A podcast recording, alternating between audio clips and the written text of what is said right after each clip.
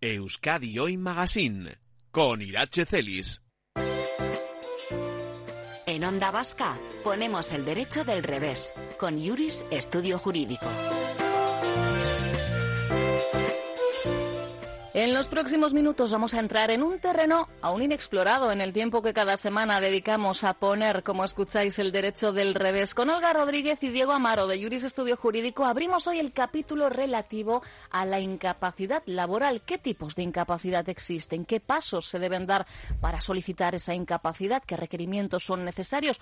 ¿Y a qué prestación, pensión podemos llegar a aspirar? A estas y seguramente a otras cuestiones porque mm, los guiones nunca están escritos, van a dar respuesta en los próximos minutos. Lo dicho, Olga y Diego, ¿qué tal, chicos? buenos, Hola, buenos, días. Primera vez que entramos en el área laboral, en nuestros espacios semanales. Sí, sí. Y con un punto fuerte de consulta en despacho, ¿no? Sí, sí, yo creo que aquí Diego os va a poder comentar mucho porque es una materia sobre la que pregunta mucha gente dentro del ámbito laboral más que los despidos o más que estas cuestiones, porque bueno, esto ya pues se lleva pues por parte de sindicatos y bueno, pues está un poquito más eh, orientado. Las incapacidades son un flujo de eh, bueno, es que de consulta, quiero decir, pero es que es normal, quiero decir, porque es una parte de la vida de las personas en las que llega un momento en el que no se puede trabajar, estás impedido para poder llevarlo a cabo y, a partir de ese momento tu vida va a depender de esa, de esa prestación a la que puedes acceder y bueno, y de esas, esa nueva, ese nuevo momento vital. Por lo tanto, sí, y además la gente está eh, preocupada cuando se enfrenta a estos procedimientos y, requiere que se le expliquen las cosas pues con mucho detalle. Porque solicitar una incapacidad no es un proceso sencillo, Diego. Bueno, solicitarla como tal es sencillo. Bueno, que te la otorguen y además en el grado que buscas, ¿no? Igual podemos empezar por eh, hacer ese binomio sobre los tipos de incapacidades. Eso es, porque ¿Me, cuando... ¿Me permitís una cosa antes? Yo siempre me meto en el, medio. Eh, la diferencia entre la incapacidad temporal y la permanente. ¿Vale? Porque aquí hay mucha gente que eso, Por eso decía, ¿no? El, binomio. pero eh, Temporal es una cosa, o sea, quiero decir, eso es cuando estamos trabajando y nos cogemos una gripe o nos rompemos una pierna o tenemos un accidente initiere dentro de la empresa. tiempo muy determinado no vamos a poder desarrollar nuestras funciones. Lo comúnmente denominado baja. Eso es, lo comúnmente baja. Sí, ¿no? Efectivamente, aquí no hay mayor... Eso que esto puede durar mm, un año y luego con una prórroga de seis meses y es a partir de ese momento, de los 18 meses, de los 18. cuando si permanecemos de baja empieza lo que ahora Diego va a contar lo que es ya la incapacidad permanente. Lo comento porque hay muchas personas que dentro del desconocimiento dicen, jo, llevo cuatro o cinco meses de baja y ya me correspondería una incapacidad permanente, pedirla a la seguridad social. No, el primer límite es eso. Son 18 meses o 12 más 6, que luego lo puede explicar Diego, y es a partir de ese momento, a partir del cual somos candidatos y podemos postularnos a una incapacidad permanente, ¿vale? Yo eso lo he hecho ahí en plan... Yo a, ese binomio me, refería, ¿eh? Al temporal, al permanente, y ahora es verdad que entramos quizá en en, los procesos más complicados que son la solicitud de las incapacidades permanentes que a su vez tienen diferentes grados. Efectivamente. Eh, la diferencia, como bien comenta Olga, entre temporal y permanente, aparte de ser, bueno, pues eh, el tiempo, que, es, que, es claro, ¿no? Ya con la propia palabra lo define. La incapacidad permanente, tal y como la concibe la Seguridad Social, es aquella situación del trabajador en el que, bueno, pues eh, ante una determinada patología que sufre y tras el tratamiento médico correspondiente, pues se observa que eh, presenta una disminución de su capacidad laboral, pues que es permanente, como su propio nombre indica, y que, bueno, pues eh, a fin de paliar, digamos, esa, eh, pues eso, esa falta de capacidad laboral que has perdido y que por tanto ya no puedes realizar ese trabajo que venías desempeñando o cualquier otro, ahí ahora hablamos de los grados, o cualquier otro, pues bueno, pues ahí es donde tiene que entrar la seguridad social a proteger pues esa contingencia, ¿vale? Esa es la incapacidad ya permanente. Entonces, hablando de los grados, hay cuatro grados, tal y como los concibe, eh, bueno, pues en la actualidad la, normativa. está, por un lado, voy de menos, digamos, de menos, de más leve a, a más grave. Perfecto. La incapacidad permanente parcial es aquella prestación económica en la que bueno pues la seguridad social reconoce que efectivamente tenemos una, una limitación digamos pues eso derivado de, x patología que, sufre el trabajador es una indemnización a tanto alzado pero tú tienes que seguir trabajando Simplemente es un reconocimiento de que efectivamente, bueno, pues, eh, pues eso, tienes esa disminución, pero que en principio eh, no te faculta, digamos, para, para que estés ya impedido. Claro, quizá en este caso tienes que recurrir a otras tareas o tienen que adaptar tu puesto de trabajo, pero tú puedes seguir trabajando. Se ve poco, ¿eh? Realmente, o nosotros al menos, desde luego, en lo que son las consultas en el propio despacho, es una prestación que se ve, se ve poco, pero bueno, mm, legalmente está contemplada y por tanto, pues, pues lo decimos, porque existe. Subiendo el siguiente escalón, que esta sí es la, yo creo la más habitual, la incapacidad permanente total. ¿Vale? Es aquella en la que la Seguridad Social nos reconoce que, bueno, pues eh, la enfermedad que nos aqueja, pues nos impide desempeñar correctamente o con la diligencia media que a todo trabajador se le exige eh, el puesto de trabajo habitual, de ese nuestro puesto de trabajo. nuestro, nuestro, claro. En nuestra profesión, en este En nuestra profesión, sin perjuicio de que bueno, pues... Eh, de, que reorientemos nuestra vida laboral. Reorientemos y digamos, bueno, pues yo tengo X limitaciones, mi puesto de trabajo habitual no lo puedo desempeñar porque mm, requiere pues ciertos, eh, bueno, pues eso, requisitos, pues eh, generalmente suelen ser físicos, pero en principio yo podría desempeñar otra actividad laboral que tuviera pues otros requisitos que bueno pues que mi patología la patología que sufro pues pues son compatibles vale eso es una decisión ya del, del propio trabajador. A ti te reconocen esa prestación y tú decides si quieres quedarte con ella y hay gente que vive así o bueno pues hay gente eh, muy activa que se niega no en, en este pues caso también depende a, de la, parar depende de la edad depende, claro también evidentemente. hay muchos factores eh, que pivotan en torno a una incapacidad Subiendo un escalón eh, más está la incapacidad permanente absoluta. Que os diréis, pero total absoluta son sinónimos, ¿no? ahora, va, pues, ahora, va, a hacer la apreciación pues para, que veáis que no es lo mismo. No, no es lo mismo. La absoluta es, ahora, ahora sí, aquella situación del trabajador en la que, eh, bueno, pues la patología concreta pues te limita tanto para tu puesto habitual como para cualquier otro si quisieras eh, emprender otra actividad laboral. Pues, o sea, no hay opción. Aquí, con la incapacidad permanente absoluta, no hay opción de trabajar. Generalmente ya son patologías graves y ya pues estamos hablando ya de, cuestiones importantes. Degenerativas también, sí, ese tipo de cuestiones. Son ya, cuestiones un poco, bueno, pues eso, peliagudas. Y luego ya lo último, que ya se ve poco, pero bueno, también existe, ya sería la gran invalidez, que ya es aquella situación en la que no podemos trabajar absolutamente de nada, pero es que además necesitamos también que nos atiendan a nosotros y que... Personas ya dependientes eh, y, en grado alto. Ya también los casos más, más graves. Entonces, ya te digo, esos son los cuatro escalones, digamos, y sin lugar a dudas los que más se ven en la práctica son la total y la absoluta. bueno, pues de vez en cuando se deja ver alguna, pero sí, lo más habitual son esas. ¿Y cómo se solicita la incapacidad? Bueno, pues como bien comentaba una de las vías, digamos, para que para que nos reconozcan, nos acaben reconociendo esa incapacidad, la más efectiva, a mi parecer, es efectivamente arrastrar una, una baja larga, es decir, eh, bueno, pues eh, el trabajador, bueno, pues desempeña esas funciones, hay un momento en el que, bueno, pues ya no las puede desempeñar, empieza con una baja, con una incapacidad temporal. Que puede venir muchas veces derivada por, por cuestiones que han ocurrido ¿no? en el mismo centro de trabajo. Puede ocurrir, ahí estamos hablando ya. son enfermedades al margen, entiendo. No, es que claro, aquí hay también la, la otra, vamos, cómo catalogamos la contingencia, porque la, la, propia incapacidad puede venir de una enfermedad común, es decir, de algo que no tiene nada que ver con el las bajas, trabajo. Sí, como las bajas. Una gripe, romperte una pierna. Eso, eso puede ser una contingencia profesional en la que, bueno, pues deviene pues de un accidente de trabajo o de una enfermedad profesional. Que bueno, los requisitos ahí entonces son un poquito más sencillos. ¿Sí? ¿vale? cuando tenemos ya, cuando viene... en este caso, eh, em, aprobada, bueno, aprobada. O... Sí, cuando la contingencia ha venido determinada que es una contingencia profesional. Vale, porque esto está tasado también, cuáles se consideran contingencias profesionales. Es ya un mundo un poco más específico, vinculado, depende de dónde trabajes. Si tu puesto de trabajo es una fábrica, relacionado pues con humos o con eh, pues manipulación de ciertas cuestiones, pues bueno, por ahí, porque es que si no el resto de cosas te pueden pasar tanto si estás trabajando como si no estás trabajando, una gripe, claro, o un estado depresivo o un estado bueno, de... aquí entramos en, otro recorrido diferente porque ya hemos hablado en estos micrófonos, mira, hace unos días hablábamos, por ejemplo, de las víctimas del amianto, no siempre es fácil ¿eh? el reconocimiento de enfermedad laboral, ¿eh? o sea, que tendríamos el, doble, ¿no?, recorrido en este caso. Sí, sí, es, que hay un procedimiento específico para la catalogación de la contingencia cuando no estás de acuerdo, o sea, que efectivamente... sí, sí, sí, esos son, son complicados.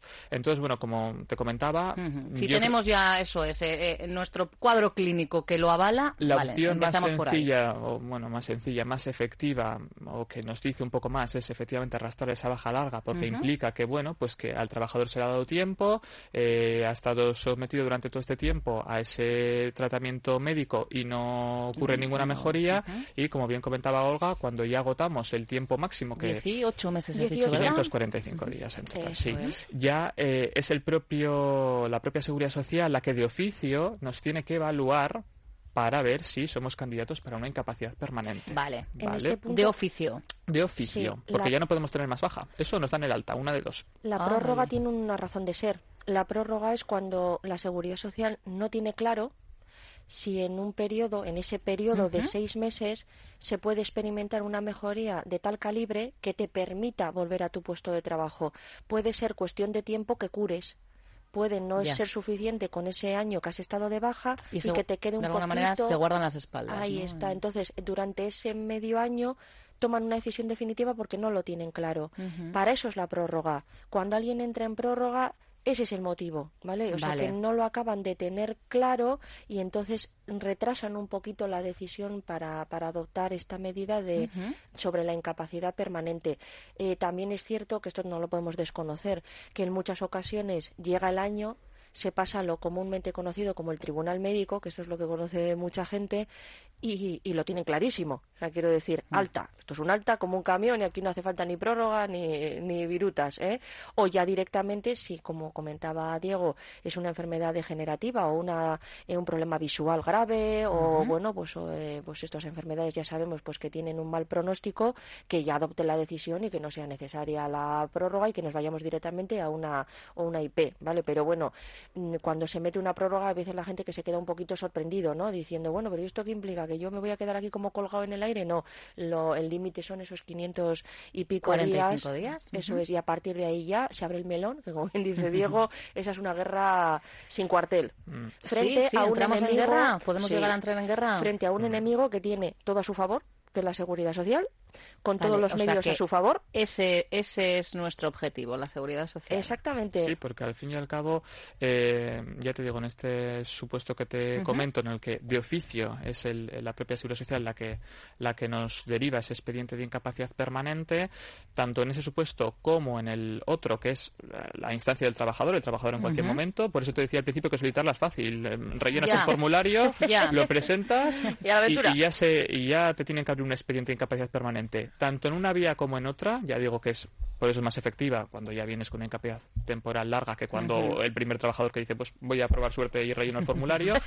Tanto en un caso como en otro, el modus operandi es que eh, el INS, el Instituto Nacional de la Seguridad Social, nos tiene que derivar a el denominado equipo de, valoración de incapacidades, que es el tribunal específico, un tribunal médico, médicos del INS, que bueno, pues su función es, evidentemente, pues como su propio acrónimo dice, valorar si eh, bueno, pues ese trabajador en concreto presenta esa, esa reducción laboral, esas limitaciones orgánicas y funcionales susceptibles de, eh, bueno, de que el INS le reconozca una incapacidad permanente. Y ahí es donde empieza la guerra, como bien dice Olga, porque pues muchas veces Claro, el eh, informe puede no estar acorde con eh, las aspiraciones, ¿no? En este Claro. caso del trabajador. es, es un médico, lo- como dice Diego, es un médico que es el INS, que Es un esto- informe médico lo que, Sí, es un informe médico. de valoración, un informe de valoración. Eh, tened en cuenta que es un médico de la Seguridad Social, del INS, eh, que forma parte de ese tribunal. Quiero decir, cuando una persona va a entrevistarse con el médico, no se va a encontrar a 17 tíos. Quiero decir, o sea, lo que se va a encontrar es a un médico o señora, señor, eh, que le va a hacer unas preguntas, que le va a hacer una exploración más o menos exhaustiva, que va a mirar Que los entiendo que tiene sus antecedentes, Exactamente, ¿no? que que todo lo que ha acceso al historial clínico, lógicamente. Correcto, claro. sí, Y sí. luego esa, esa persona, con los diferentes informes que le han correspondido, pues lo valoran en grupo más o menos y se toma una decisión un poco individualizada. Pero yo esto lo digo como siempre que se va frente a la administración. Es la administración, tiene todo el tiempo del mundo, tiene todos los recursos del mundo, tiene todos los abogados en plantilla que consideran necesarios, aunque siempre son los mismos. Pero bueno, que quiero decir que controlan, solo Sí, claro. se dedican a eso, con lo cual quiere decir que toda la vida están en esta en esa situación y, y, claro pues eh, un informe emitido por un médico oficial de, de eso público pues siempre va a tener más peso teóricamente que una persona a la que tú contrates para que te haga un contrainforme o una valoración alternativa o lo que sea es la administración y frente a la administración pues nos volvemos muy pequeñitos ¿Y qué recorrido le puede llegar a quedar al trabajador si no está conforme con, con esa resolución? Bueno, pues eh, como íbamos comentando, el equipo de valoración de incapacidades emite ese informe médico, que se llama informe médico de síntesis, y luego además otro documento que se llama dictamen propuesta, que es, bueno, pues las conclusiones, digamos, que recomiendan a la Dirección Provincial del INS, porque ellos son médicos, pero ellos no dictan las resoluciones. La dicta, eh, pues eso, la Dirección Provincial del INS de, la provincia donde reside el trabajador. Entonces, en ese dictamen propuesta, pues dicen, bueno, eh, recomendamos al trabajador, pues que se le reconozca, que no, bueno, pues lo que, la conclusión, digamos, médica. Y luego, efectivamente, ya es el órgano administrativo el que dicta esa resolución. Y esa resolución, ya contestando a tu pregunta, es susceptible de recurrirla si, lógicamente, estamos en desacuerdo con, la decisión que ha tomado. Recurso que ya nos lo viene bien especificado en la resolución, porque por ley tiene una obligación de, ponerlo, aunque letra, aunque letra bastante pequeñita, pero lo pone. Eh, resolución que hay que recurrir primero en vía administrativa, es decir, hay que volver a tocar la puerta de la Seguridad Social y decirle te has equivocado a través de la denominada reclamación previa. Perdón, disculpe. Te has equivocado. que se han equivocado, con, todos mis respetos. Y solo cuando ya te, Sin acritud. te dictan otra resolución diciendo que no, que te he dicho que no y podéis te imaginar que, todas se confirman, ¿no? Quiero decir, o sea, bueno, no... de vez en cuando, oye, mira, esas joyitas, hemos tenido una, un poquito para enmarcar. Esas joyitas así, así ¿eh? Una reclamación dice, previa a la vía jurisdiccional que ha prosperado. Bueno, pero esas joyitas, ¿eh? o sea, esas cositas que dices, mmm, algo, algo, algún alguna tecla hemos tocado que igual, ¿eh? pero no, a ver, digo, eh, que 90 y no, sí, muchos por ciento de decir esto va a misa. Entonces, porque... eh, terminada esa vía administrativa cuando, sin éxito. Ya, ya entonces está, ya se nos sabe la vía judicial. ¿no? Ya está. Ya es cuando ya, ahí, tenemos. Ahí, ya, bueno, ahí yo no sé si habrá gente que se quede en el camino. Muchísima, por el, claro. por el simple hecho de decir, mira, es que yo en este berenjenal no, no, no me interesa meterme, no me compensa. Sí, sí, sí te, por eso te decía que, que eh, pivotan muchas circunstancias y muchos factores eh, en un proceso de estos. Claro. Porque, bueno, pues desde el propio esfuerzo económico que tienes que hacer, desde la propia demora también entre de plazos, entre que recurres en vía administrativa, entre el juzgado, el tiempo que pasa, porque además son procedimientos largos, lentos. Sí, largos. sí, un año, muy lentos. un año, lo que es en Vizcaya, un año, yo creo que no, no nos quita nadie uh -huh. entre una cosa y la otra, porque hay tanta gente que ya. al final pues hay gente que dice, pues... mira, lo dejo estar sí. porque importante, no sí. lo hemos comentado, que a ti te denieguen una incapacidad permanente en un momento determinado no implica que tú dentro de claro, X tiempo bueno, la puedas volver a solicitar, porque lógicamente como es tu cuerpo y es una enfermedad y eh, pues hoy sabemos uh -huh. cómo estamos, pero mañana pues bueno, puede haber un empeoramiento, la puedes volver a solicitar y puedes estar, vamos, toda tu vida solicitándolo. Entonces, yeah. bueno, pues hay gente que dice, mira, pues eh, en este momento pues mmm, lo dejo aquí sí, y el día de mañana, sí, pues si empeoro, si tengo más informes médicos o las yeah. circunstancias son otras, pues lo vuelvo a intentar. Fíjate, yo conozco casos relativos, por ejemplo, a, a mujeres con fibromialgia, sí. pero sobre todo son ellas, mm. sí, pues que han ese, intentado efectivamente es abrir el camino muy y, complejo. y, además en enfermedades no visibles, como es, como es su caso, muy, ¿verdad? muy complicado. Que hay los requerimientos, ¿verdad? Todavía muy complejo, muy más complejo. Decir, y, eso es una patología además de las sí, complicadas. Sí, y ¿verdad? yo en eso también os quiero decir que efectivamente esas y todo lo que tiene que ver con la salud mental, Vale. Todo lo que tiene que ver Mm. con la salud mental a nivel psiquiátrico, a nivel psicológico, incluso también es muy difícil. Eh, la semana pasada, hablando con, con una perito psicóloga, eh, me comentó que, que ella. Eh, así pues en plan como un poco como como esas joyitas como dice Diego no eh, que había conseguido a través de otros compañeros abogados que en un caso de eh, enfermedad eh, mental uh -huh. se reconociera una, una incapacidad eh, permanente.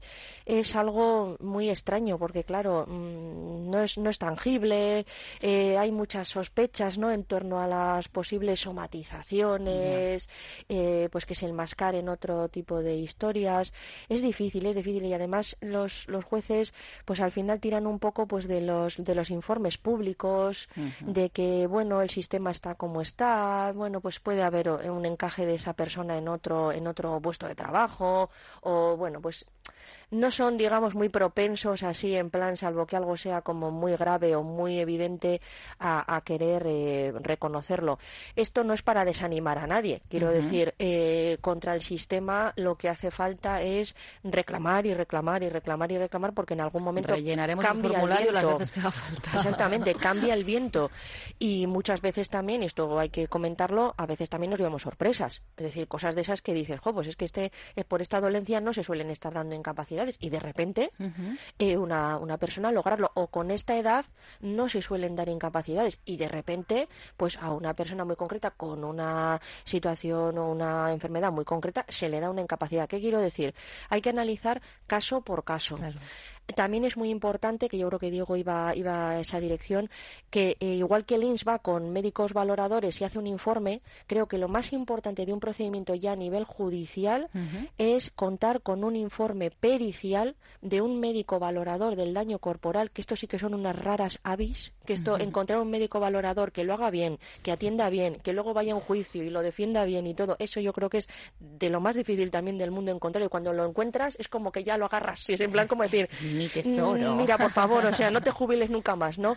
Eso sí que es, pero ese informe es mm, oro. Efectivamente, es oro, porque ese, ese médico va a ser el que luego, delante de un juez, le va a llevar la contraria a la seguridad social, va a defender su praxis, lo que él ve o ella ve en esa dolencia y el que va a dar la cara por el trabajador. Un David contra Goliat. Totalmente. Por eso es un área complicada. Yo, lo que dice Diego, tiene toda la razón, es muy difícil, hay mucha gente que se queda por el camino, pero independientemente de cómo lo hagan, que la gente no desfallezca. Quiero decir, si tú realmente tienes una cuestión que te impide trabajar, llévalo adelante, reclámalo y que decida un juez, pero no te quedes con la duda. Nunca, ¿eh? nunca el easy. No, es mejor eliminar eh, todos los easys que, podamos. Pues marcamos puntos suspensivos por lo que pueda pasar, ¿eh? porque quizá en algún momento lo podemos abordar con casos incluso concretos por arrojar más luz a quienes nos escuchan al otro lado del receptor. Olga, Diego, como siempre, muchísimas gracias. Muy bien, pareja. Buen lunes. Agur. Onda Vasca. Diez años contando contigo.